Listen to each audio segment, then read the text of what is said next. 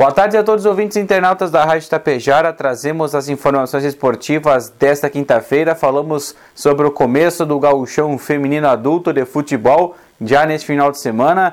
A equipe da Adergues de Tapejara estará representando o município, então, em mais uma edição do Gauchão Feminino. Lembrando que há 10 anos atrás a Adergues venceu seu primeiro título estadual, então, da categoria.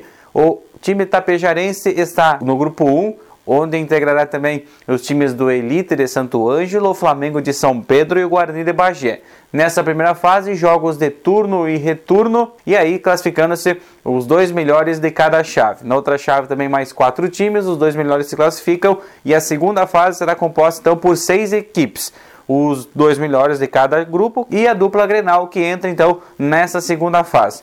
Por consequência, haverá então esse hexagonal aí, jogos turno único, para decidir então os quatro melhores que classificam-se para as semifinais e aí o confronto olímpico entre primeiro e quarto, segundo e terceiro então para definir então os semifinalistas da competição. Então nosso desejo de boa sorte a toda a família Tergues neste começo de competição. O time tapejarense joga na primeira rodada contra a equipe do Elite de Santo Ângelo em Tapejara, então é uma importante rodada aí já inicial para o time de Tapejara conseguir já seus primeiros pontos e começar com o pé direito na competição.